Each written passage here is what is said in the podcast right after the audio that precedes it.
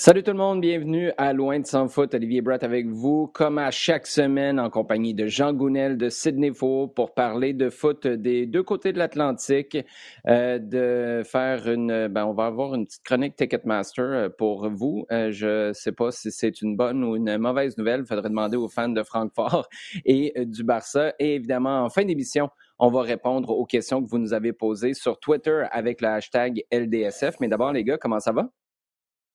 Ça va très bien, merci, toi? Ça va, ça va très, très bien. Je ne sais pas si ça va mieux que Wilfred Nancy, qui doit être soulagé, je présume, d'avoir une troisième victoire de suite. On va y aller tout de suite, d'ailleurs, avec notre segment à domicile, puisque ça a été une victoire in extremis au final, parce qu'on est passé bien près d'un match nul qui aurait été à lourde saveur de défaite face aux Whitecaps de Vancouver, mais trois points pour la troisième fois de suite, une séquence de quatre rencontres sans connaître la défaite.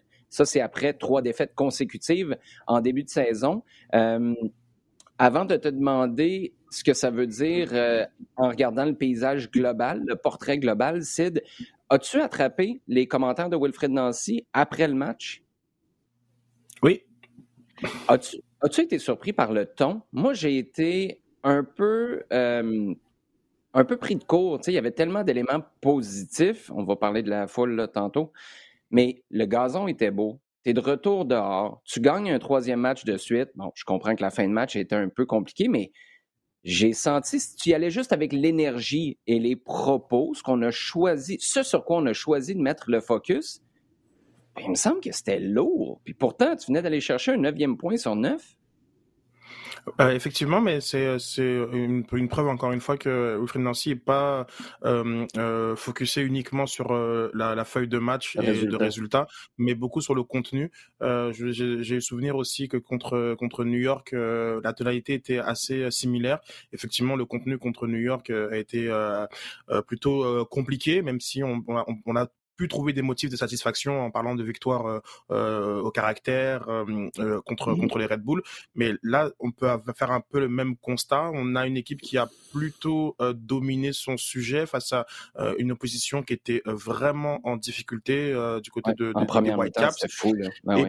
Et pour, et pour autant, euh, tu parles à juste titre de victoire in extremis, parce que bon, sur, ce coup de tête euh, à la dernière minute euh, de jeu qui, qui a été révisé par la VAR, les deux points supplémentaires de la victoire auraient été échappés. Donc, je pense qu'il y a un niveau d'exigence sur, le, sur le contenu qui fait en sorte que Wilfried Nancy à chaud euh, ne se ne, se cache pas euh, et effectivement ça peut ça peut détonner parce que parfois je dirais que l'ambiance est peut-être un peu plus légère grâce à la, à, la victoire. Euh, mais euh, on sent que euh, il est, c'est un coach qui met beaucoup l'emphase sur sur le contenu et que je crois que ce fameux troisième but qui aurait mis son équipe à, l'abri, ça, ça, ça, le dérange vraiment qui, que sa troupe n'ait pas réussi à, à, à le à l'inscrire. Dans le contexte actuel, et tu résumes super bien, non seulement comment ça s'est passé, parce que tu as l'aspect sportif, puis après ça, tu as un entraîneur qui vient répondre à chaud, mais surtout à quel point c'est cohérent avec ce que Wilfred Nancy a toujours dit et ce sur quoi il a toujours mis le focus dans le passé. Même lorsqu'il y avait des défaites, il y a des moments où il disait, ben dans le contenu, moi, je suis ultra satisfait. Maintenant, si on mm-hmm. prend mm-hmm. encore une fois une vue d'ensemble, Jean, euh, il y a du travail à faire pour reconquérir les fans. Tu veux retrouver ta pertinence dans le marché. Est-ce qu'il y a quand même est-ce que le coach a, je ne veux pas dire un devoir parce que c'est trop lourd comme mot, mais est-ce que le coach doit réfléchir au message puis à la vibe en bon français qu'il envoie dans le marché dans ses propos d'après-match? Parce que moi, je me suis dit, quelqu'un qui ouvre sa radio en rentrant à la maison, qui faisait des courses, se dit, eh boy, ils ont-tu gagné pour vrai? L'énergie que ça dégage, est-ce que le coach doit prendre ça en considération ou est-ce qu'au contraire, tu dis, moi, là, ma job, c'est d'aller chercher trois points, mais surtout de mettre une équipe que, que, je, que j'estime sur le terrain, qui fait le travail que je lui demande. Puis là, il y a juste 50 de la job qui a été faite. Écoute, oui.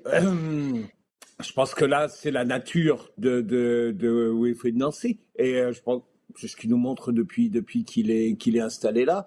C'est qu'il il, il, dérape jamais complètement dans un sens ou dans l'autre. Tu ne le vois jamais non plus sauter en l'air. Tu le vois jamais être complètement abattu. Tu le vois régulièrement euh, essayer d'amener euh, il y a beaucoup d'analyses dès, dès, la fin de match. Tu vois que dans il n'a jamais la vraie langue de bois non plus que dans, dans, ses, dans ses analyses tout de suite après le match. Il, va quand même au, au, plus profond et au, plus direct. Donc, euh, quand euh, il y a une victoire qu'elle est compliquée, il va revenir un petit peu sur le fait qu'elle est compliquée. Les dernières minutes lui donnent ce goût-là, ça vient de se passer, mm-hmm reste dans sa tête. Quand euh, quand il y a une défaite, mais euh, clairement qu'il y a eu des choses positives qu'il a vues et qu'il y a un essence, essentiellement même un, constat positif à tirer, c'est ce qu'il va faire.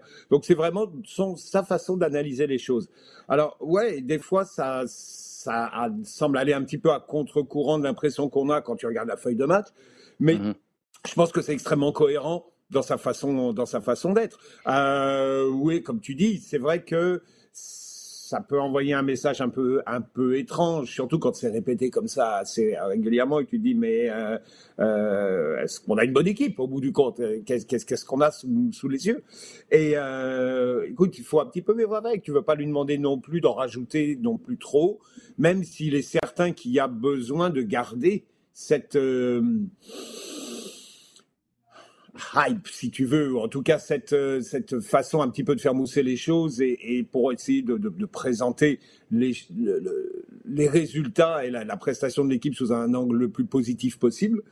Euh, je pense que il y a cette nécessité-là qui peut être, euh, comment je dirais, euh, qui, qui peut être corrigée durant la semaine. Tu as quand même le temps, dans les, dans les jours qui suivent, de... Mm-hmm de, revenir et de présenter un message que tu vas euh, cadrer un petit peu mieux dans la, pour, ton marché, pour les gens qui écoutent.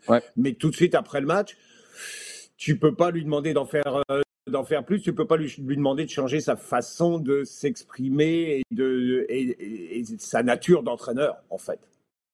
La seule chose où là, je, je trouve la réflexion intéressante, c'est euh, puis je serais curieux, j'ai jamais fait cet exercice-là. Qu'est-ce qui a le plus de poids et de, portée? Est-ce que c'est tes commentaires en milieu de semaine où là, ça respire ou est-ce que hmm. c'est tes commentaires tout de suite après un match où, euh, bref, tout le monde veut savoir le résultat? Je serais curieux. Et la question que tu poses, Jean, est super intéressante parce que moi, j'y donne une réponse claire. Est-ce qu'on a une bonne équipe? C'est vrai que tu peux te poser cette question-là. Moi, je suis convaincu que Wilfred Nancy répondrait oui, j'ai une bonne équipe et c'est pour ça que je reste sur mon appétit quand on n'est pas capable de passer à travers une équipe comme les Whitecaps de Vancouver confortablement. Donc, dans le fond, lui, il se projette dans, dans 4, 6, 8 semaines et il se dit ces matchs-là, il faut être plus en contrôle et c'est pour ça peut-être qu'il reste un peu sur son appétit. Sid, tu voulais conclure là-dessus? Oui, je, ben, en toute euh, honnêteté, j'ai l'impression qu'aussi aux yeux de Wilfried Nancy, il n'y a pas encore eu une prestation collective aboutie. Et euh, moi, je suis certain que euh, il y, a, y a un match, un, 2-0 sur le terrain de Philadelphie comme en, fin de semaine. Wilfried Nancy, à la première question, il, il sera très enthousiaste et, et, va reconnaître que son équipe a fait un, un match plein. et pour l'instant, les victoires contre Cincinnati, les victoires contre New York Red Bull, les victoires contre contre Vancouver, pour toutes sortes de raisons, euh, je peux comprendre que Wilfried Nancy fasse euh, entre guillemets la, fine bouche, euh, mais parce que c'est très cohérent aussi avec son, analyse plutôt constructive des défaites contre Philadelphie Union en début de saison, contre Orlando notamment. Et donc c'est extrêmement cohérent. Je, vraiment, je rejoins Jean par rapport à ça. Mais j'aimerais voir un scénario où dans une, dans une belle victoire, disons qu'il n'y a pas de coup franc à la fin du match contre Atlanta, moi, je serais certain que Wilfried Nancy serait vraiment extrêmement satisfait.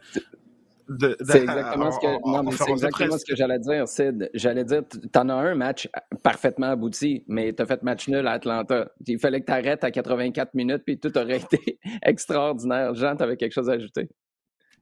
Oui, c'est juste euh, aussi euh, pour, pour abonder dans, dans, dans, votre sens, c'est de dire, regarde d'où ils viennent. Tu, tu, as cette série de trois défaites pour commencer la saison. Il aurait été facile dès que tu commences à gagner des matchs, de sauter en l'air et de dire euh, bon bah voilà, on a réglé nos problèmes.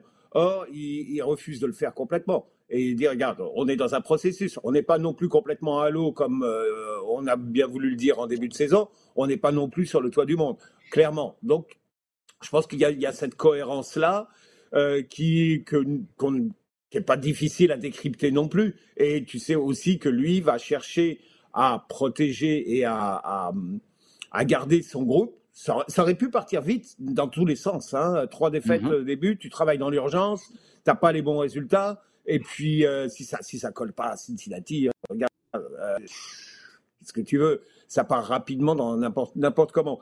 Donc, je pense qu'il y a une certaine cohérence dans, dans, dans ce qu'il dit, dans la façon de le présenter. Alors, oui, on peut toujours se dire, mais pourquoi il grimpe pas au rideau?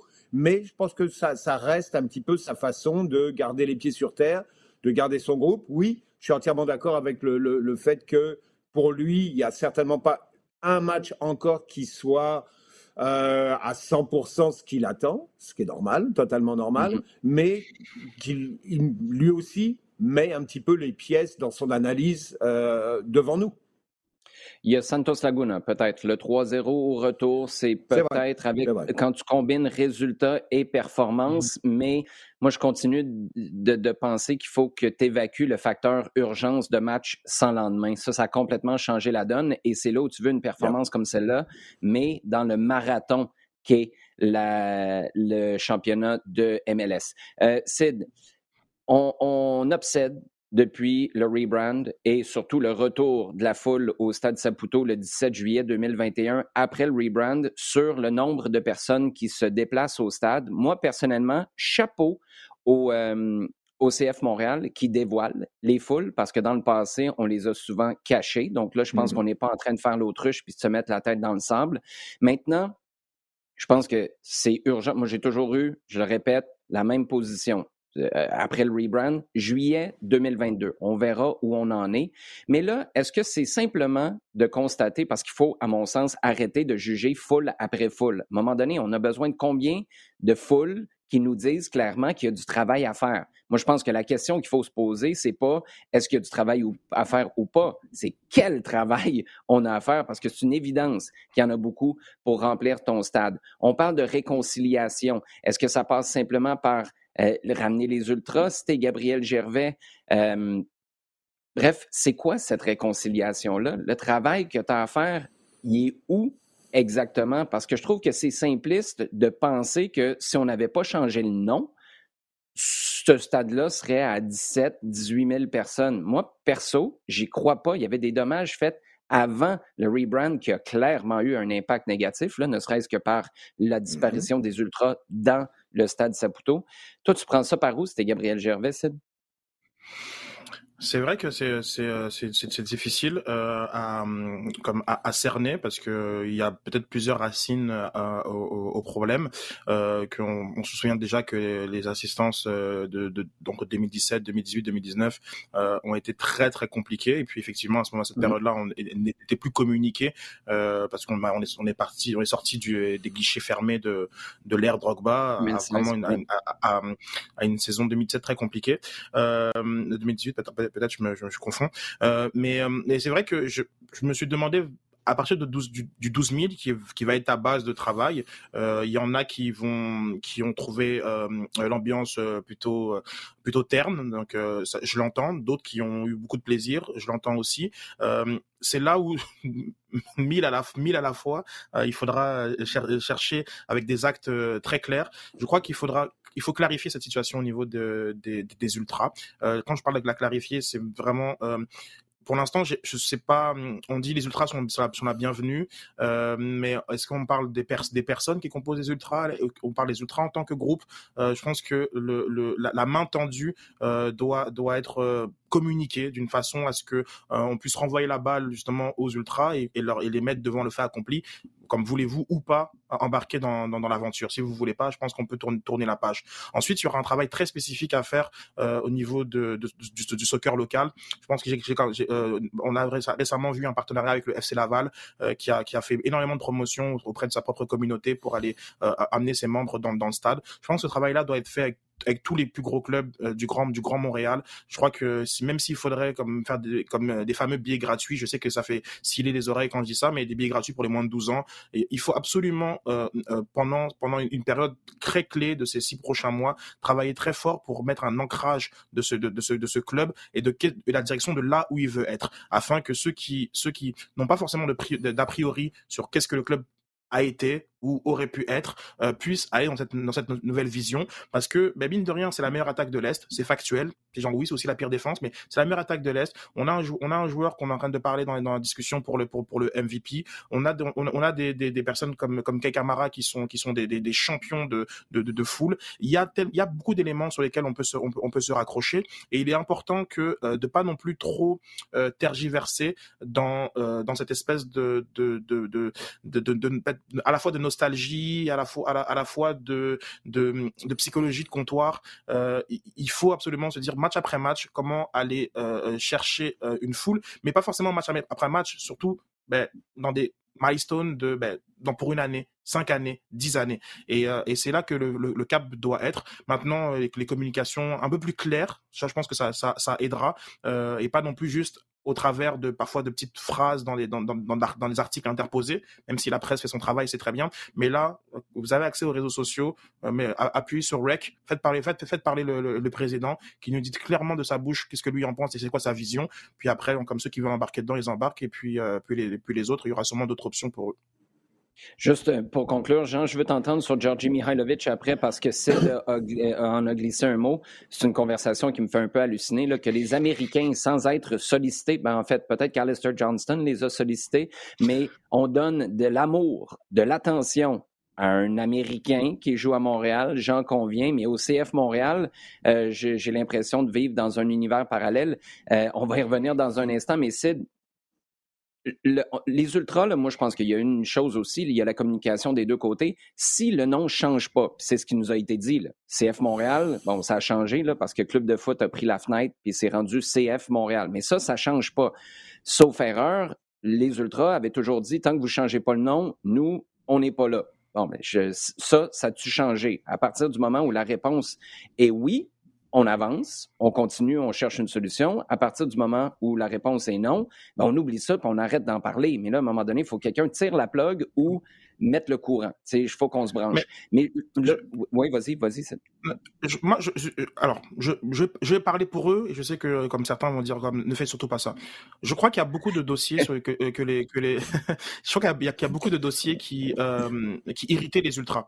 Ça peut être euh, simplement comme sur le type de tifo qu'ils pouvaient amener au stade, euh, sur le type, sur, sur, sur les, les, les, pyros, sur l'accompagnement pour les, pour les déplacements. Sur, il y a plein de choses, je pense, que le, que le club peut faire pour améliorer euh, l'expérience des ultras. Sur ces dossiers-là, ben, je pense qu'il faudra être, il faudra faire le maximum de concessions possibles. Leur dire, écoutez, c'est quoi, c'est quoi qu'on peut faire aujourd'hui euh, et qui vous a frustré dans les peut-être dans les 5 10 dernières années qui n'ont pas été mm-hmm. faits pour toutes sortes de raisons au niveau du club que ce soit même par exemple avec la, représentation d'une association de supporters qui peut parler directement euh, auprès du, staff technique il y a plein plein de choses parce que je pense qu'il faut aussi se rappeler que comme avant le rebrand il y avait plein de choses qui étaient sur la table sur ça, je crois qu'il faudrait être vraiment euh, très, euh, très, très euh, conciliant. Je pense que la mention de, de, enfin, écrire impact dans, dans, le nouveau logo qui sera, qui, qui, qui, qui est en gestation, ça aussi, je pense que genre, comme ça peut être aussi un geste très fort. et je crois que, que si la proposition prend, enfin si le, si le package, pour prendre un, un terme euh, cher à, à Jimmy Briand, euh, est, euh, est sur la table, je suis, je, je suis certain que euh, on, est cap on sera capable d'avancer et que chacun pourra mettre de l'eau dans son vin. Donc ça c'est ça c'est ça c'est l'eau du vin de euh, du côté du, du, club et je suis certain que euh, les, les ultras embarqueraient et que en tout cas ce serait pas unanime euh, de, la part des comme des personnes qui composent les, les, les, les ultras euh, que euh, que c'est que c'est terminé avec avec le CF Montréal Impact. Sur sur tous les autres aspects, je suis un milliard de pourcents d'accord avec toi dans le sens où il faut faire plus de concessions. Je pense que la sécurité, la santé de tout le monde ne peut pas être mise en danger. Il faut que tu travailles avec euh, la police de Montréal, le service des incendies, puis tout ça. Mais à partir du moment où tout ça est légal, est autorisé, oui, il faut faire des concessions puis laisser les ultras respirer. Mais pour moi, il n'y a pas de conversation à partir du moment où on boxe systématiquement pendant trois heures quand on a une rencontre sur le nom. À un moment donné, trouver le terrain d'entente là-dessus ou trouvez-en pas, puis je, arrête de jaser. La question, Jean, je te la lance à toi. Le jour où les Ultras reviennent, parce que moi, je pense que la branche d'Olivier est clairement tendue par, euh, par Gabriel Gervais. Je pense que, oublie les 12 000 il y a déjà eu des 13-14 000 en championnat canadien, puis tu avais l'impression qu'il y avait 46 mm-hmm. 000 personnes au stade Saputo. Donc, mm-hmm. c'est le nombre de personnes qui se déplacent pour voir un match et l'ambiance, pour moi, ça peut être la même chose, mais ça ne l'est pas systématiquement. Cette idée-là de regrouper tous les supporters ensemble, est-ce que tu penses que le jour où tu as un stade plein, tu as une ambiance aussi intéressante avec tous tes supporters d'un côté que tu l'avais à l'époque où les Ultras étaient d'un bord et tu avais le 1642 de l'autre. Moi, personnellement, j'étais pour des supporters aux deux bouts du stade parce que j'avais l'impression que ça allait être contagieux pour les occasionnels qui viennent faire un tour dans la section où il y a moins de groupes de supporters organisés. Toi, tu vois ça comment? Est-ce qu'au contraire, d'avoir un endroit, un point focal, c'est ce qui fait que, ben, toute ton attention va là puis c'est positif? Non, mais ça, il faut prendre. Il n'y a pas une règle. Il y a, et tu il y a, y a pas. ça va dépendre de la spécificité de, de, de, ton club. Et je pense que ce qui était, ce qui était fait avant, avec ces, ces deux endroits qui, euh, qui jouaient un petit peu en écho, qui se, qui euh, se, se, se, parlaient au bout du compte par euh, tribune latérale interposée, c'était pas mal. C'était quelque chose qui faisait une, une atmosphère spéciale. Tu cherches à avoir un endroit qui se démarque, qui, a son originalité, qui a sa personnalité. Je crois que c'est ça. Ça fait partie de la personnalité du stade, la façon dont les gens se sont installés. Il y a des habitudes euh, qui, se transforment un petit peu en, nostalgie ou en petites règles, mais euh, ça fait partie de la la nature, je vais prendre un mot, euh, tu sais que je la culture d'un stade, d'un ah public, c'est-à-dire des gens qui viennent régulièrement, qui ont leurs habitudes, qui savent que ça fonctionne de telle façon. Il y a des codes euh, qui ne sont pas euh, qui sont qui sont pas euh, écrits, mais qui que tout le monde commence à comprendre petit à petit. Les gens qui viennent au fur et à mesure commencent à se rendre compte de comment ça se passe. C'est une une dynamique et moi je la trouvais bonne à ce moment-là le fait d'avoir ces tribunes qui se répondaient, qui avaient leur leur message propre, mais qui créaient une une sorte de, de, de courant. Et, je te dis, ces tribunes qui sont euh, qui, qui euh, entre les deux, en fait, c'est les deux tribunes latérales, prenaient un peu de, des deux côtés et participaient au mhm. bout d'un moment. Donc je pense que dans la dynamique qui était créée au, au stade à ce moment-là, il y avait quelque chose d'assez original, d'assez d'assez euh, d'assez spécifique à Montréal. Sid, en quelques secondes avant qu'on passe à Mihailovic, toi, comment tu le voyais ça? Puis si les Ultras reviennent, parce que moi, je trouve que c'est utopique de penser que les Ultras vont aller faire le party avec le 1642. Là.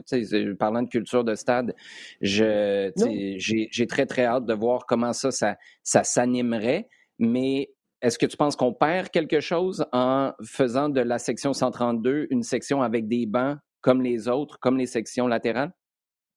Oui, oui, oui, on perd. je pense que par rapport à la culture du stade, euh, par rapport à, à, leur capacité à, à pouvoir euh, entraîner tout le monde avec eux, euh, je pense qu'ils avaient quelque chose de, de, de, très très spécial. et puis, puis je pense que oui, forcément, c'est une, une, une, grosse perte. C'est une, grosse perte. Maintenant, j'avoue que j'essaie de mettre un peu mon focus sur sur tous les gains potentiels, mais non, non, je, je force est de constater que c'est une grosse perte et qu'il y a beaucoup beaucoup de travail à faire euh, du côté de, par exemple, des 1642 Montréal et des autres groupes de supporters pour combler ce, ce vide. Mais c'est un travail qui, qui aurait, qui, qui, qui, aurait dû être entrepris depuis plusieurs années et qui, et qui, euh, mm. et qui est maintenant est encore plus urgent de, de, leur part. Moi, je pense que euh, j'ai toujours un peu de misère aussi avec l'idée de qu'un petit groupe de, de, un petit groupe, enfin vraiment pas de façon condescendante, hein, je dis ça, mais arrive à, arrive à confisquer l'ambiance. Je pense que là récemment, en fait, on en parlera peut-être ou pas, mais il y a eu une grève de supporters du côté du Paris, Paris Saint-Germain. Paris Saint-Germain, euh, euh, Marseille. ça, tu te dis, mais attends, mais il y a un, groupe de supporters qui est capable de, faire ou défaire l'ambiance du Parc des Princes, même pour un, même pour un classico. Euh, et là, je me demande un peu au niveau de la culture des autres supporters, de, ils viennent pourquoi? Euh, les autres supporters, pour justement pour voir juste un spectacle, mais peut-être qu'il y a un travail à faire d'éduquer ces gens-là pour dire mais en fait vous participez à ça et que même sans être ultra ou groupe affilié, euh, je pense que je veux dire comme chanter le nom du club de temps en temps durant le match, c'est pas non plus trop vous de, trop vous en demander. Et c'est sur, sur, ça le club doit travailler très fort pour que chacun des personnes puisse être un acteur. Moi j'ai vu le stade à 5000 lors, lors, lors du premier match euh, post-Covid avoir une ambiance incroyable incroyable. Mais, et je, mais moi, ma question, ma, question, juste pour, pour être clair là-dessus, c'est si les Ultras reviennent, mais ils sont à côté du 1642, est-ce que tu perds quelque chose dans le stade? Tu as tout le monde qui, qui fait exactement la même chose qu'avant la pandémie, mais tu as une section, l'ancienne, on va l'appeler comme ça, section des Ultras, qui est une section où tu as des gens assis qui chantent peut-être de temps à autre s'ils en ont envie, puis s'ils sont imprégnés de cette culture-là. Est-ce que tu es capable de retrouver une ambiance top comme à l'époque de Drogba, par exemple? Moi, je sais pas, j'ai jamais fait de colocation, donc euh, mais j'ai l'impression que c'est parfois c'est parfois c'est très compliqué de savoir qui s'occupe de la vaisselle. ah, tu viens, tu viens, tu viens de me, de me résumer ça. Moi, j'ai juste un souhait parce que j'ai pas fait mes devoirs là-dessus. C'est un feeling. Puis je suis cohérent avec. À l'époque, j'avais une conversation avec Hugues Léger qui était VP marketing, puis il m'avait demandé, toi, tu penses quoi d'avoir quelqu'un à, l'autre bout du stade? Est-ce que ça enlève quelque chose aux ultras? Est-ce que ça enlève quelque chose d'unique? Puis moi, j'étais convaincu et je le suis encore qu'avoir des groupes de supporters, sachant que ton, ton, ton, fan occasionnel, s'il y avait 13 ou 14 000 détenteurs de billets de saison au Stade Saputo, j'aurais pas le même discours. Mais là, je ne sais pas, tu es rendu à combien? 5, 6, 7? On ne nous l'a pas divulgué, mais il ne doit pas en avoir une tonne si à l'époque de Drogba, tu n'avais pas passé les 10 000. Si tu avais plus de détenteurs de billets de saison qui ont l'habitude, qui connaissent les champs, qui... là, je dirais, OK, peut-être d'avoir regroupé ça d'un côté, les gens ailleurs dans le stade vont finir par s'imprégner de ça, ça va être correct. Là, c'est pas ta réalité. Donc, moi, j'aimerais mieux d'avoir des supporters d'un côté et de l'autre. Et pour la, colocation, comme tu l'as dit, je pense que ce serait un avantage. Après, j'ai pas fait mes devoirs, j'ai pas fait d'études. Peut-être que je suis complètement dans le champ. Il y a juste une chose que j'espère. J'espère que la décision de fermer la section 132 n'a pas une composante financière là-dedans où tu dis, ben, au final, si je réussis à vendre mon stade au complet, ben, je fais plus d'argent parce que cette section-là n'est pas une section debout avec des billets moins chers et c'est une section assise où je peux payer, charger plutôt le plein prix. Parce que d'un point de vue business, je comprends ça à 100% D'un point de vue ambiance, par contre, là, encore, je parle un peu à travers mon chapeau parce que j'ai pas fait mes devoirs, mais mon feeling, c'est que ce que tu vas prendre et mettre dans tes poches, tu vas le perdre en ambiance et sur le long terme, je suis pas certain que c'est la meilleure solution. Bref, je le répète, j'ai pas fait d'études scientifiques là-dessus. Georgi Mihailovic, MVP, ça arrive quand ça, Jean? Oh, on a perdu euh, Jean qui est sur, euh, qui est sur euh, mute en ce moment. Je ne sais pas si c'est de son côté ou d'une autre. Jean, est-ce que tu nous entends? Oh, on a un petit problème technique. Jean, tu peux juste rebrancher si, si tu veux, puis on va être capable de te retrouver dans quelques instants. Sid, euh, Georgi Mihailovic, la semaine passée, tu nous as dit il faut que tu sois dans une équipe euh, gagnante. Tu m'as répété la même chose à la mm-hmm. radio euh, cette semaine. Fait que je vais te lancer la question avec une twist différente. Est-ce que le CF Montréal est capable de se rendre dans le top 3 avec un Georgi Mihailovic en feu, avec une équipe en santé? Puis est-ce qu'à ce, ce moment-là, Georgi Mihailovic devient un sérieux candidat au MVP dans ta tête? Hmm, est-ce qu'ils sont capables? J'ai l'impression. Non, non, non. non, non. La réponse est honnête, tu pourrais juste arrêter là. non, non, non, non. Non, non, ils sont, non, ils sont capables. Genre, comme, j'avoue que pour l'instant, comme je, j'en reste un peu sur ma fin sur, euh, par rapport aux performances euh, de Sébastien mmh. Euh, pour moi, je vais te dire vraiment que je pense que c'est un gardien qui, qui, qui, qui peut, euh, qui peut performer, qui, qui l'a, qui l'a fait en, en, fin de saison dernière. Euh, je, je, trouve ça extrêmement curieux après quatre matchs d'invincibilité de, de te parler du, du gardien. Du gardien. mais mais, mais je suis quasiment obligé de t'en parler parce que même sur, sur le dernier but refusé, je trouve que son placement était très douteux. que j'ai l'impression que cette même équipe-là, avec un Clément Diop par exemple, ben, je pense que la réponse est clairement oui. Équipe-là peut faire euh, troisième et, euh, et que Mialovic euh, aura les, les, prérequis pour, pour, pour le MVP. Parce qu'en ce moment, que ce soit comme des, des Castellanos ou des, ou des Carles Gil, ces équipes-là souffrent de la, de la Ligue des Champions euh, CONCACAF. Et du côté de, de, de, de, Philadelphie qui est en ce moment en tête euh, et des New York qui, qui suivent, il n'y a pas ce joueur qui semble être le go-to guy. Et donc on est plus dans des collectifs qui, qui font en mhm. sorte que ça se diffuse au niveau de, de alors que là, euh, à Montréal, malgré que le collectif est quand même euh, euh, bien huilé, on, identifie un joueur qui est qui est qui est vraiment le, moteur de tout ça. Donc oui, Montréal pourrait simplement, pour moi, la, question en ce moment du, gardien, je pense même pas forcément que Pantémis est la, solution, mais je, suis un peu perplexe parfois sur certaines décisions de, de, de, Sébastien Breza. Pour l'instant, c'est pas c'est pas préjudiciable. Euh, l'équipe euh, l'équipe fait le travail, mais j'ai le Sébastien Breza de, de, de, la Ligue des Champions Concacaf, c'est juste cette année, me m'a beaucoup m'a beaucoup plu euh, relativement à celui de de, de, de, la, de la MLS. Et donc, euh, bon, à voir, à, voir qui sera le vrai Sébastien Breza parce que même d'ailleurs celui de l'an dernier je le souligne encore une fois m'a beaucoup plu euh, mais cette voilà c'est comme là pour l'instant je trouve parfois en difficulté certaines et ça m'empêche de penser que face à des très bonnes équipes de l'est Montréal peut aller chercher ce, ce, ce podium là en vue d'un titre MVP pour Mihailovic.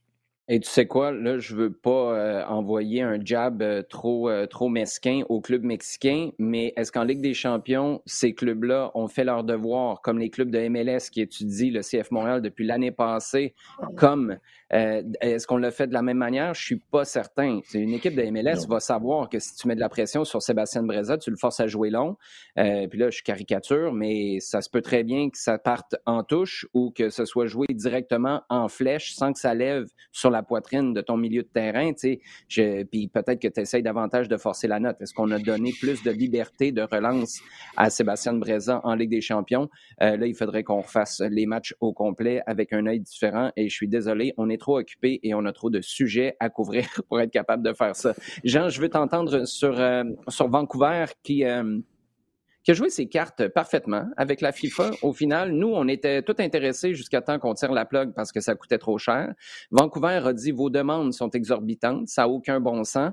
Euh, on n'y trouve pas notre compte comme ville. Et là, tout d'un coup, on se remet de la pandémie, on veut euh, stimuler le tourisme, on revient à la table des négociations, puis on dit ben au final, peut-être qu'un match de Coupe du Monde, quelques matchs de Coupe du Monde à Vancouver en 2026, ça pourrait être intéressant.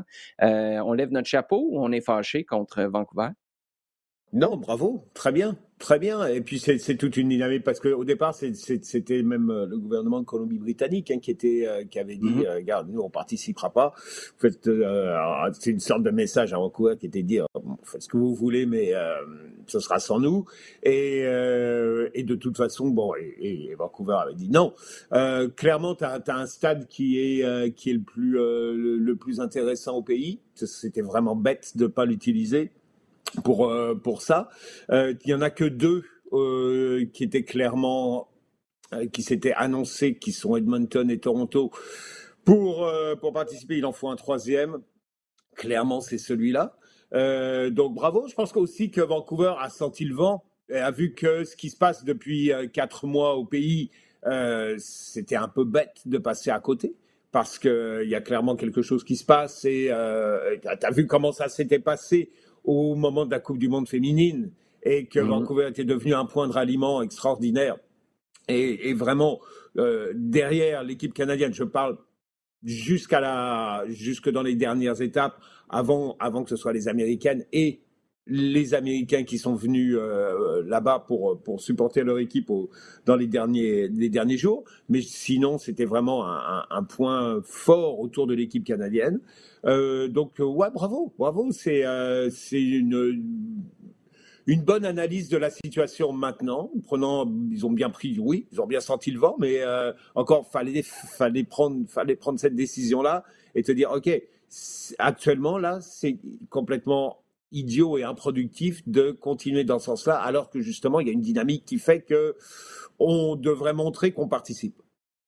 Ouais, je suis euh, tout à fait d'accord avec toi. Il y, a une, il y a une bonne portion d'opportunisme là-dedans. La seule chose qui est importante à souligner, par contre, l'été dernier, c'était le maire de Vancouver, si je me trompe pas, qui avait dit là, à un moment donné, nous, pour le tourisme, bref, il expliquait pourquoi il considérait remettre sa candidature sur la table. il disait, notre réalité a changé. Puis là, on a besoin d'attirer des gens à Vancouver, de remettre Vancouver sur la map. Nos besoins ont changé, nos attentes peut-être pas, mais possiblement que la FIFA est capable d'assouplir quelques contraintes. Je trouve qu'ils ont joué cette carte-là de manière admirable d'un point de vue politique, mais pas juste politique pour bien se positionner, mais pour que ce soit acceptable au vu de ta population, de ne pas sentir que tu te mets à plat ventre devant la FIFA et ses exigences, parce que c'est ça qui n'a pas passé à Montréal. Lorsqu'on dit, écoutez, ils veulent canceller le Grand Prix, annuler tous les événements, on ferme la ville parce que la FIFA débarque, c'est sûr que ça passe pas bien. Mais comme on l'a géré du côté de Vancouver, je pense qu'on se tient debout tout en étant ouvert, puis on a choisi le bon moment pour le faire. Je suis d'accord avec toi. Chapeau à Vancouver dans les circonstances, même si euh, les matchs à Toronto, Edmonton et Vancouver avec rien à Montréal. Ça va pincer un brin, mais tiens, on se tournera vers le Qatar avant ça. À, nos, auditeurs, à nos auditeurs, soyez pas surpris. Hein. Il y aura beaucoup de festivals dans toutes les villes qui vont accueillir euh, des matchs de Coupe du Monde. Mais je, en même temps, ben un, festival, moi, je, peux aller à Saint-Tite, j'aurais pris un match du Canada à la place d'un festival western ou d'un festival, je sais, je sais ce que tu dis, là, puis on va faire un gros travail pour mousser l'engouement partout dans, au pays. Euh, mais bon, écoute, ce sera le prix de consolation. Ça va être le petit trophée qu'on nous donne juste pour avoir participé. Euh, les gars, temps additionnel, parce qu'on a passé beaucoup de temps sur notre segment à domicile. Euh, Jean, toi, si euh, tu es euh, Ten Hag, tu commences par où? À Manchester United? Tu vas voir les contrats, tu demandes aux propriétaires de vendre le club parce qu'il attire l'attention d'un paquet de gens influents. puis c'est eux qui sont les grands coupables de tout ça. Est-ce que ça revient dans ta cour? Au contraire, c'est toi comme coach qui a les clés de la maison. c'est quasiment aussi complexe que remplir le stade Saputo, cette histoire-là. Ouais, bah on, parlait de, on parlait de travailler dans l'urgence. Mon Dieu, euh, il y, a, clairement une urgence. Alors, bon, si Ten Hag, comme ça devrait être, euh, euh, comme ça devrait se vérifier, est vraiment l'entraîneur, bah écoute, non, sa, première priorité, ça va être de travailler avec son manager général, donc Ralf Rangnick, et puis de, de regarder, je pense que c'est assez clair, que Rangnick a, indiqué une priorité qui est de de régler les histoires de contrat euh, et pour pouvoir un petit peu aller de l'avant parce qu'il est absolument pas heureux. Euh, et bon, on le voit de match après match de, ce qu'il a sous la main. Euh, que Ten Hag lui aussi et qu'il est en train de négocier pour avoir une, un droit de veto en fait sur et, en, et de décision vraiment fort sur les, les recrutements, ce qui le ce qui changerait de l'époque Woodward, clairement, euh, et des problèmes qu'il a eu régulièrement avec tous ses entraîneurs, que ce soit Moyes, que ce soit Mourinho, que ce soit Van Gaal. Mhm.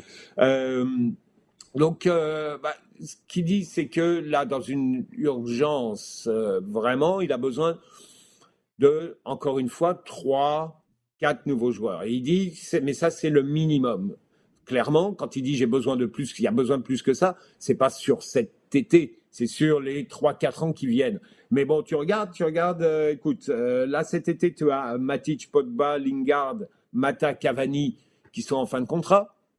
OK euh, aussi Ronaldo tu as aussi, Cristiano Ronaldo, lui, c'est pour 2023, mais donc on arrivera sur la dernière année, mais clairement, c'est un, ça, ça, va être un problème euh, en soi, Cristiano Ronaldo. Mhm. il, va falloir le, traiter la question d'une d'une autre façon. Ouais, il y a son contrat absolument, mais il y a aussi le fait que bon bah Ten Hag a pas l'air d'être particulièrement intéressé à le garder et que lui semble pas vraiment se dire euh, qu'il corresponde au profil d'équipe qu'il veut. Mais pour 2023, tu as Derea. Derea a l'air d'être le joueur sur lequel Randnick semble vouloir dire euh, pour l'instant, moi, s'il y a un poste sur lequel je suis pas, il n'y a pas d'urgence vraiment, c'est dans les buts. Euh, bon, tu as, Shaw, tu as Dalot, tu as Fred, euh, tu as Rashford. Euh, ça, c'est sur les, les 15 mois qui viennent. Euh, tu as, as, du travail à faire là, mon gars, parce qu'il il y, a, y, a, un certain nombre de joueurs qui vont partir. Il y a une masse salariale qu'il est essentiel d'alléger parce que clairement, là, le club va va dans un mur. Quand tu rajoutes en plus les, le message répété et martelé de besoin de rénover, de retaper Trafford, quelle que soit la mhm. façon, quelle que soit la façon dont tu vas le faire, parce que là non plus, il n'y a pas une décision qui est prise sur la façon dont ça va être euh, fait. Donc, euh, écoute, la première chose pour Ten Hag, ouais, c'est de voir avec Nick dès, dès que possible pour, euh, pour pour mettre en forme, disons, une première phase de, transformation de l'effectif. Donc ça veut dire encore recrutement et ça veut dire encore une fois une énorme, un énorme investissement. Tous les ans, là, en ce moment, ça, commence à faire euh, beaucoup depuis, euh, je dirais, post euh, Moyes, parce que lui, c'était vraiment le fait qu'il y avait un, problème. Première année de, de Mourinho, tu te rappelles que Mourinho avait grogné. Euh, bon, Fandral avant lui, mais euh, si tu veux, là, il s'était mis quand même à, recruter un peu plus. Avec Solskjaer, il y avait eu un, gros effort supplémentaire. Donc, euh, écoute, là, il faut repartir encore avec un certain nombre de, d'objectifs au niveau du recrutement. Rangnick a dit qu'il y avait actuellement, quel que soit l'entraîneur, quelle que soit la, façon de, jouer, les, les, demandes tactiques et tout, il y avait dit il y a deux joueurs sur le marché qui sont incontournables. Or, je ne sais pas qui veut parler, mais très probablement, ça va autour de Haaland, Mbappé, des, joueurs comme ça. Euh, actuellement, United est, nulle part dans la course pour aller les chercher. Ils ont été dans le coup avec Haaland à un moment, mais euh, tu te rends bien compte que là, actuellement, aller le convaincre, lui, waouh, on va en reparler peut-être tout à l'heure, mais euh, c'est pas possible. Non, mais justement, Sid, là, c'est quasiment un double coup de massue parce que Haaland, euh, oui, oui, euh, a l'air de s'en aller à Manchester, mais pour porter un maillot bleu.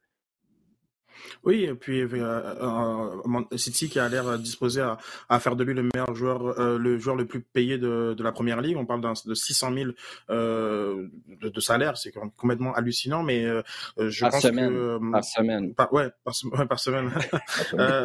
c'est complètement hallucinant pour voilà pour. C'est vrai que c'est bon, c'est une machine à but, mais qui commence à montrer aussi beaucoup de, de, fragilité et dont on attend aussi de voir au plus au, plus haut niveau là quand quand mmh l'air se raréfie, euh, qu'est-ce qu'il qu'est-ce qu'il vaut? Et puis Dortmund ne l'a jamais amené dans ces dans, dans ces conditions-là. Donc, euh, mais c'est vrai que euh, encore une fois, tu as l'impression que que Manchester United manque un peu le, le, bateau avec un attaquant de qui à la fois enfin une, une, une cible, la profondeur. Enfin, Haaland coche, coche énormément de, de, de cases et qui dans un secteur qui bah, qui, qui est compliqué puisque puisque Cavani historique de blessures Ronaldo, bon ben à son âge, Ronaldo après la, après la Coupe du Monde, c'est la MLS, euh, c'est évident que que son destin lui s'écrit ailleurs euh, et qui et qui pour autant a été entre guillemets trop important à l'effectif actuel. J'aurais pas pensé que euh, on parle déjà quand même de son 21e de, de son de, son 21e but euh, aussi fort qu'il soit, j'aurais pas pensé qu'il aurait que Manchester aurait été autant dépendant euh, de, de, de lui de, de lui. Donc euh, il y a beaucoup de travail. Moi je pense que tous les noms que que que, que Jean a cités, euh, je dis hormis hormis Shaw et, et Maguire dont je j'ai une espèce de allez de, de, de, bénéfice du doute gueule de bois post finale de l'Euro sur leur niveau sur leur niveau réel. Tous les autres, il faut absolument s'en débarrasser du côté de Manchester. C'est sans aucune euh, sans aucune hésitation. Et puis je pense que le plus tôt c'est le mieux euh, afin de, de, passer à autre chose sur qu'est-ce qui euh, peut être des joueurs du système Ten, Ten, Hag. Peut-être d'aller chercher aussi Anthony, la petite pépite de, de, de, l'Ajax.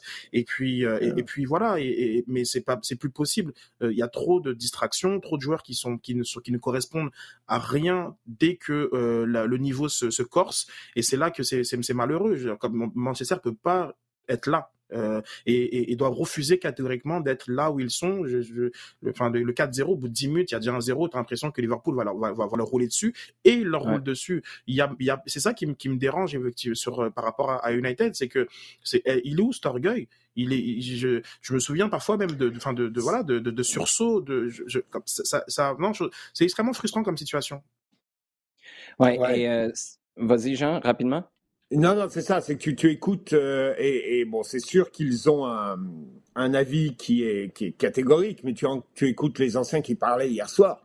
Tu écoutes les anciens comme, euh, bon, t'entends Keane, et, évidemment, tu l'entends mhm. tout le temps, Scholes, Neville, qui sont les plus, ceux que tu retrouves les plus, même, même faire des très très bonnes analyses d'ailleurs. Euh, et, wow, ils sont quasiment unanimes. Bon, chacun a sa petite marotte, a son petit truc, mais ils sont unanimes à dire où est la personnalité de cette équipe? Où est euh, la gueule de cette, équipe, de cette équipe-là? Quels que soient les, les moments. L'idée, on a eu des moments pénibles avec, euh, avec Ferguson. On a connu des moments vraiment durs. On a eu des moments où on ne gagnait pas des matchs. Euh, mais mais il y avait toujours cette, cette capacité de se dire OK, on se serre les coudes et puis on y va. Clairement, on n'a pas cette impression-là aujourd'hui. on a l'impression, et c'est ce qu'ils disent tous, d'une équipe passive, d'une équipe qui rentre sur le terrain en disant, OK, euh, est-ce qu'on prend une correction aujourd'hui ou est-ce que on perd? C'est un, un, petit peu ça. Oui, et ce qui, euh, ce qui fait mal, surtout, c'est pas juste que ton équipe est pas compétitive, c'est que tu sens pas que tu as des compétiteurs en nombre suffisant dans cette, ça. Et tu devrais. Tu devrais, quand tu vas chercher un gars comme Pogba, quand tu as des gars comme, euh, comme Maguire, comme tu as Wad c'est que des gars qui ont été pris pour ça.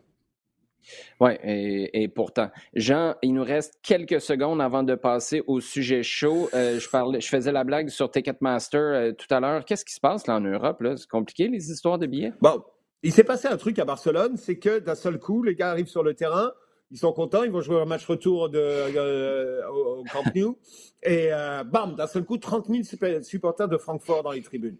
Là, c'est un truc qui a pris tout le monde. Bah, et, et comme tu dis, Wow, l'avantage de jouer à la maison, eh ben, moi je regarde de l'autre côté, c'est que tu débarques, tu penses que tu as ton stade qui est pour toi et qu'il y a 30 000 gars, supporters, qui affichent complètement euh, les couleurs de l'autre. Là, tu as les jambes qui et, tu dis mais où est-ce qu'on est là exactement? Et ça, ça doit trotter dans la tête. C'est pas une raison pour dire voilà pourquoi ils ont perdu, mais il est certain que ça crée un, une grosse perturbation. Qu'est-ce qui s'est passé? Il s'est passé que euh, il n'y a pas eu beaucoup de, supporters de Barcelone qui ont les billets de saison qui ont voulu aller au match, euh, que d'Allemagne, il était possible d'aller euh, d'aller en trouver euh, sur des. C'est pas des marchés noirs, ce sont des zones grises un petit peu sur lesquelles il y a des. Euh, euh, y a des voyagistes sur lesquels il y a des, détenteurs de billets de saison qui mettent leurs leur billets en vente parce qu'il y a un statut spécial pour les détenteurs de billets de saison cette année post-pandémie ou une sorte d'année blanche où ils peuvent ne pas aller régulièrement euh, au mhm. stade parce que financièrement c'est un petit peu compliqué, etc. Donc, il s'est trouvé que euh, euh, d'un seul coup, au lieu d'avoir 60 000 personnes qui venaient clairement pour le match et supporter Barcelone, il y en a eu moins de 40 000 et quasiment 30 000 pour, pour Francfort. Qu'est-ce qui se passe aussi? Bah, C'est que tu prends en compte tous les autres éléments qui viennent là-dessus le fait que Barcelone est une ville qui, est très très en demande euh, au niveau du, voyage, au niveau du déplacement, au niveau du tourisme. C'est le week-end de Pâques. Euh, euh, tu, connais, on, connaît tous des gens ici qui vont à Barcelone en vacances. La première mhm. chose dont ils parlent, c'est aller au Camp Nou.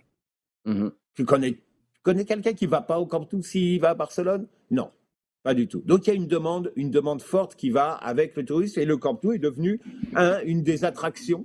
C'est la, la Tour Eiffel, c'est euh, la porte de euh, à, Barcelone. Tu as euh, maintenant l'explosion, et ça c'est pas nouveau, mais là maintenant on, on se rend compte que ça peut être quelque chose de fort, de tous les low cost en Europe, qui fait que tu peux faire bouger un nombre impressionnant sans avoir des vols nolisés ou des vols spéciaux mm. pour, pour, pour supporters à organiser par le club. Non, là, les gars, tout le monde peut y aller euh, euh, comme il veut en... et pour, pour pas grand-chose, pour 30 euros ou quelque chose comme ça. Tu, tu fais ton aller-retour et puis, et puis voilà. Donc, ce qui permet des flux de déplacement énormes. Alors, les clubs qui, eux, vivaient encore sur un système de billets et de billetterie assez classique, sont complètement débordés par, par tous ces événements-là. Et je peux te dire que là, maintenant, c'est quelque chose qui va continuer, qui va se, vraiment continuer à, qui, va augmenter. On te dit que là, là pour la fin de saison, tu as Manchester, tu as, pardon, tu as West Ham et tu as les Rangers qui sont encore en Ligue Europa. Il va y avoir du mouvement. Là, clairement, ça va bouger sérieusement et quand tu te rappelles que le Celtic était capable de déplacer 80 000 la, mhm. finale, la finale de Coupe d'Europe qu'ils font du UEFA à Séville, ils ont emmené 80 mhm. 000 personnes. Évidemment, il n'y en a que 20 000 qui sont allés dans le stade. Mais, voilà, ils sont capables de bouger tant. Mhm. bah, tu vas voir ce que ça va donner dans les deux semaines qui viennent. Et ce qui est, ce qui est inquiétant aussi, puis euh, on, pourra en reparler à un autre moment, c'est l'aspect sécurité, parce que là, ça devient pêle-mêle. Tu n'as pas le contrôle sur où, où ces euh, supporters-là adverses qui se déplacent sont situés dans le stade. Et ça, je pense que les gens saisissent mal. Ici, là, on est habitué de voir un gars avec un chandail des Bruins de Boston à côté d'un gars avec un chandail du Canadien au Centre Bell, euh, mais tu fais pas ça à Anfield, par exemple, si un gars a un maillot de Manchester United dans la section de Anfield, ben, dans le stade à proprement dit. Et ça, je pense que culturellement, c'est à prendre en considération aussi. On va y aller avec nos sujets chauds, les gars, si vous le permettez. Une première question pour toi. Sid, euh, est-ce que, vous voyez, Samuel Piet revenir dans la hausse de départ dans un avenir rapproché? Et euh, si oui, qui est cop dans tout ça? Euh, oui, puis si on reste dans le même système, ce sera Koné.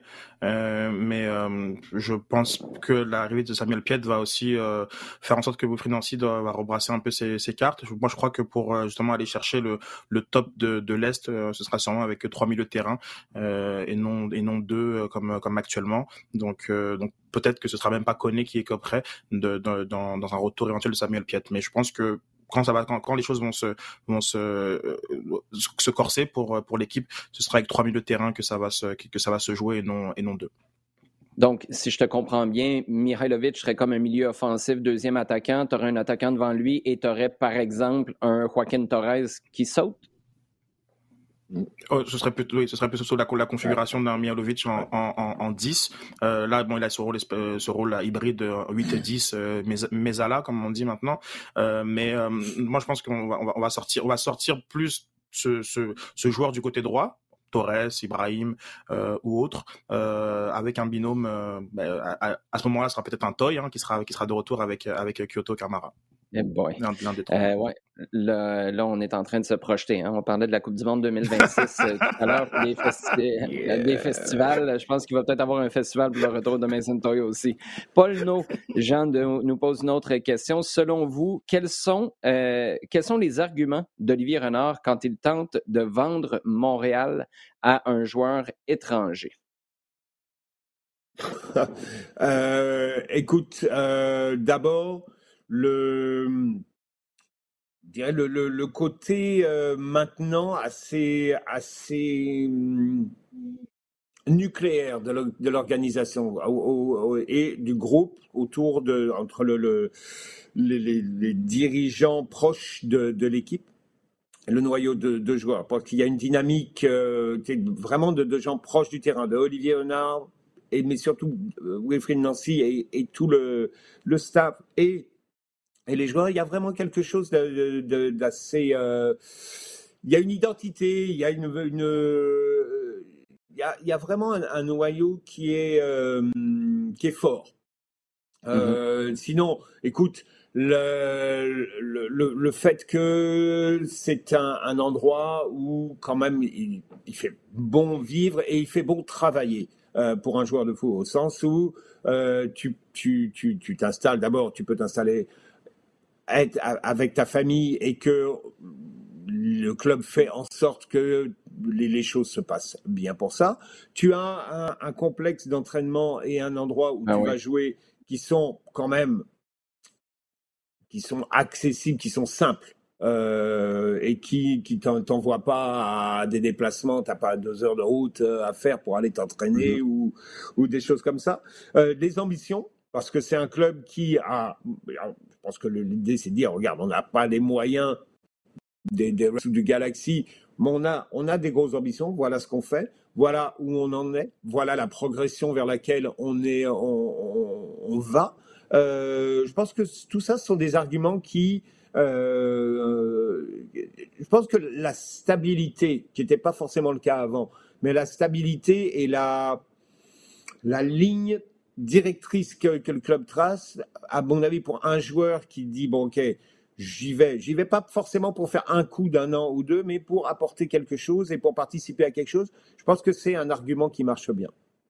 Ouais, ça euh, c'est super intéressant, surtout pour des joueurs un peu plus vieux qui viendraient s'installer comme cadre pour les plus jeunes, c'est pas compliqué. On veut être pour toi un tremplin parce que ce qui est bon pour toi dans ton développement devrait être bon pour nous dans notre progression comme club. Euh, ce serait intéressant à poser d'ailleurs ça comme question à Olivier Renard. On y va maintenant avec une question de Patrick Baudouin. Euh, j'ai hâte de t'entendre là-dessus. Patrick nous dit on parle beaucoup des pistons au CF Montréal. Est-ce que c'est justifié? Est-ce que c'est un débat qui fait rage dans d'autres. Est-ce qu'il y a un débat qui fait rage euh, d'abord? C'est une des choses qui m'a un peu surpris dans la question. Peut-être que oui, puis euh, j'ai juste pas été invité à ce débat-là. Euh, est-ce que c'est un débat, qui fait rage dans d'autres clubs sur la planète qui jouent en 3-5-2 avec ces variantes?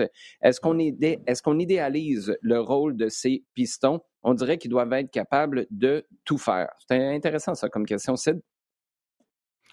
Non, c'est pas c'est pas un débat qui fait qui, qui fait rage même ici, mais euh, quand tu joues en 3-5-2 ou en 3-4-3, effectivement, tes, tes, tes joueurs les plus excentrés sont euh, sont rapidement tes joueurs les plus importants ou ceux qui vont dicter euh, la, la, nature de ton de, de, de ton système et, et son animation, mm-hmm. parce que on, on, a on a bien vu que quand le système était similaire, mais que tu avais Raitala et, Corrales, qu'on était dans un 5-5-3, on était dans, dans une autre ambiance, voilà. Mm-hmm. Donc à partir du moment où tu as, as, ces joueurs là, où tu as la Et un, Johnston notamment, ou que tu avais le binôme Chouanière-Broguillard, forcément, euh, ils sont un peu ton baromètre de la façon dont tu, dont tu vas euh, jouer et de, tes, de, ta, de, ton potentiel de jeu parfois, même pas forcément, pas forcément la, la façon, mais de ton potentiel. Euh, une équipe contre-attaquante, une équipe de possession, une équipe de, de transition, une équipe asymétrique, c'est mon, mon mot à la mode depuis deux semaines, mais lorsque tu as, lorsque as un, un ailier slash attaquant d'un côté gauche et que tu as un latéral slash défenseur droit du côté euh, du côté droit, c'est sûr que tu tu tu, tu penches forcément. Tu joues pas pareil effectivement. Et donc euh, donc euh, je pense que c'est un débat qui, qui qui fait du sens c'est même une excellente question de la part de notre auditeur parce que je pense qu'on est rendu là dans les dans ce type de réflexion de, de, dans l'analyse et que c'est il est normal avec un tel système de se poser la question sur ces joueurs spécifiques c'est de te dire forcément ça penche. Ça penche de quel côté? Je suis curieux parce que c'est quand même Alistair Johnston qui a une passe décisive à ses deux derniers matchs. Oui, mais c'est pas censé être le cas. ok, euh, Je voulais, juste, être clair de comprendre. Parce que de toute façon, la Palainen, ça penche peut-être de son côté, mais il essaye tout le temps de s'en aller à droite aussi. Fait que c'est pour ça, ça penche-tu à gauche, ça penche vers la droite, euh, ça creuse dans le milieu. Euh, on posera la question à la Palainen à un moment donné. On termine avec la question du staff, Jean. Euh, Karim Benzema, est-ce que c'est le seul candidat au Ballon d'Or ou il y en a d'autres? Non, clairement pas. Clairement pas. Euh, on, revient régulièrement parce que c'est la saison qui fait. On, rajoute une couche quasiment à chaque semaine parce que ce qu'il est en train de faire là, c'est ah absolument monumental. Même si, regarde, regarde, on en parlait tous les deux euh, encore en fin de semaine. Là, le pourcentage de, de buts de, Benzema, le pourcentage de réussite de Benzema par rapport au, au Real, à ce que le Real a marqué est complètement hallucinant. Euh, juste, juste, juste, pour le préciser, Karim Benzema a, 40, a marqué 40% des buts du Real cette année. Memphis de, Memphis de Paille, c'est le meilleur marqueur du Barça. Il y a un peu moins de, en Liga, il y a un peu moins de 17% des buts de son équipe. Je veux dire, il n'y a pas photo, c'est fou. Absolument. Euh, absolument. Et euh, bon, clairement, tu vois, il n'y a, même pas besoin de chiffres. Y a tu vois les résultats, tu vois des, extraits du, Real depuis, euh, depuis deux mois, aussi bien que depuis le mois de septembre d'ailleurs. Mais euh, et tu vois l'importance et, et comment Benzema continue de s'enrichir au niveau de de ce qu'il apporte, au niveau de ce qu'il, de comment il transcende cette équipe, de, sa façon d'être, sa façon de jouer, de, de ses déplacements, les, les trucs qu'il arrive à voir, son entente avec Vinicius qui continue de se développer de façon euh, impressionnante. dis pas qu'il y, a un an et demi, euh, c'était limite. Euh, on se rappelle cette histoire où il avait l'avait taillé un petit mhm. peu, on en avait parlé ah ici même. Euh, donc il y a vraiment quelque chose, il y a eu un déclic qui s'est fait, qui vient aussi de Vinicius, mais qui bénéficie à Benzema. Et lui a parfaitement enrichi, je dirais, cette, cette relation. Il euh, faut savoir, faut être fort aussi pour la comprendre, cette relation-là, et être capable d'apporter toi-même quelque chose à, un partenaire parce qu'elle aurait très, bien pu dire, regarde, moi je veux jouer avec un tel, autre, et puis, euh, et puis basta. Euh, donc non, Benzema, c'est phénoménal ce qu'il fait. Euh, au niveau de, son rapport par rapport au, rendement de l'équipe, Lewandowski qui est, euh, qui, est le, seul dans ces eaux-là à peu près en Europe et, de façon à, l'international de façon générale, hein, à, tourner mm. avec un, un tel taux de réussite par rapport au nombre de buts marqués ton équipe. On on a l'impression que c'est bah ouais, bah, c'est normal, quoi. c'est quasiment un, ça va avec. Euh, Benzema, c'est c'est d'être repassé à nouveau sur les devants après avoir été une sorte de partenaire entre guillemets de Cristiano Ronaldo pendant plusieurs années et d'être la figure de proue d'une équipe qui continue de, de, faire des trucs absolument incroyables cette année. Euh, donc, t'as, mais euh, si tu reviens au Ballon d'Or, bah ouais, il y a plein de joueurs et puis qui quand même, qui d'abord, euh, cette année, ça va être à l'aune d'un certain nombre de choses, à, commencer par, par la Coupe du Monde. Euh, Benzema, écoute, on va voir ce que le, ce qu'ils vont faire contre Manchester City en, en Ligue des Champions. Parce que si Liverpool était amené à gagner trois, voire quatre titres majeurs, faudrait peut-être regarder aussi de leur côté. Et puis euh, là-dessus, tu peux rajouter qu'avec un titre de champion d'Afrique, avec euh, un rôle aussi important que ce soit euh, à l'international ou avec les Liverpool, bah Mané, bah, t'as encore vu ce qu'il a fait hier, Mané contre Manchester United? C'est, c'est... inquiète pas, c'est pas, nouveau. j'ai vu. J'ai, Non, non, j'ai vu. Ah oui, pardon, je, suis très, je suis très au courant, mais quand même, là, je suis désolé, là, mais pour Karim, tout ce qu'il a vécu, euh, j'ai pas toujours été son plus grand fan. Il y a des moments où je me demandais justement est-ce que c'était l'équipe dans laquelle il se trouvait, les gars qui étaient à côté? Là, il n'y a pas photo. Là. Ce gars-là ramasse le ballon d'or. Puis euh, si c'est quelqu'un d'autre, moi, je euh, je sais pas, il est arrivé quelque chose. Même s'il arrivait quelque chose. On, est, on est, au mois d'avril. On est au mois d'avril. Non, non. OK, Jean, arrête-moi ça. Qu'est-ce que tu vas surveiller au cours de la prochaine semaine, Jean? Oh, marre. ben, écoute, là, le déplacement à Philadelphie le déplacement à Philadelphie, mhm. parce que là, tu vas jouer du, très gros. Et euh, ça va quand même mettre les choses un petit peu. Alors, euh, on va voir. On va voir quelle est, quelle est la progression par rapport au match précédent contre Philadelphie, qui était un peu tôt dans la saison, mais clairement euh, commence à avancer. Et puis, ouais, quelle est la marge de, Montréal par rapport à une équipe qui est en haut? Et donc, comme tu as un, un, club qui est dans une belle progression actuellement, voir un petit peu les prétentions. Ça, permettra de donner une idée de, ce à quoi euh, Montréal peut prétendre cette année. Trois victoires de suite, c'est ce que le CF Montréal a présentement. C'est arrivé une fois la saison dernière, mais quatre de suite. C'est pas arrivé à Montréal depuis 2018. Ça, je pense que dans les circonstances, sachant que tu t'en vas chez un adversaire qui est très solide cette année, premier dans l'Est, ce serait un gros résultat, en effet. Sid, toi, tu surveilles quoi? Ben, on va rester dans le thème. Hein. Ce sera United contre Arsenal. Donc euh, la, oh, course pour la quatrième place que personne ne veut. Euh, 54 points pour les deux et euh, à trois points des Spurs euh, qui sont quatrième. Donc on verra bien. la, quatrième place que personne ne veut. Arsène Wenger aurait une bonne discussion philosophique avec toi, j'ai l'impression, mais ça, c'est juste une opinion très personnelle. Les gars, merci. Mm. Toujours un plaisir de jaser avec vous. Merci à vous à la maison de nous avoir posé vos questions. Continuez de le faire sur Twitter avec le hashtag LDSF. Continuez de partager le contenu. Également, rds.ca baroblique balado diffusion, iHeartRadio et toutes vos plateformes préférées.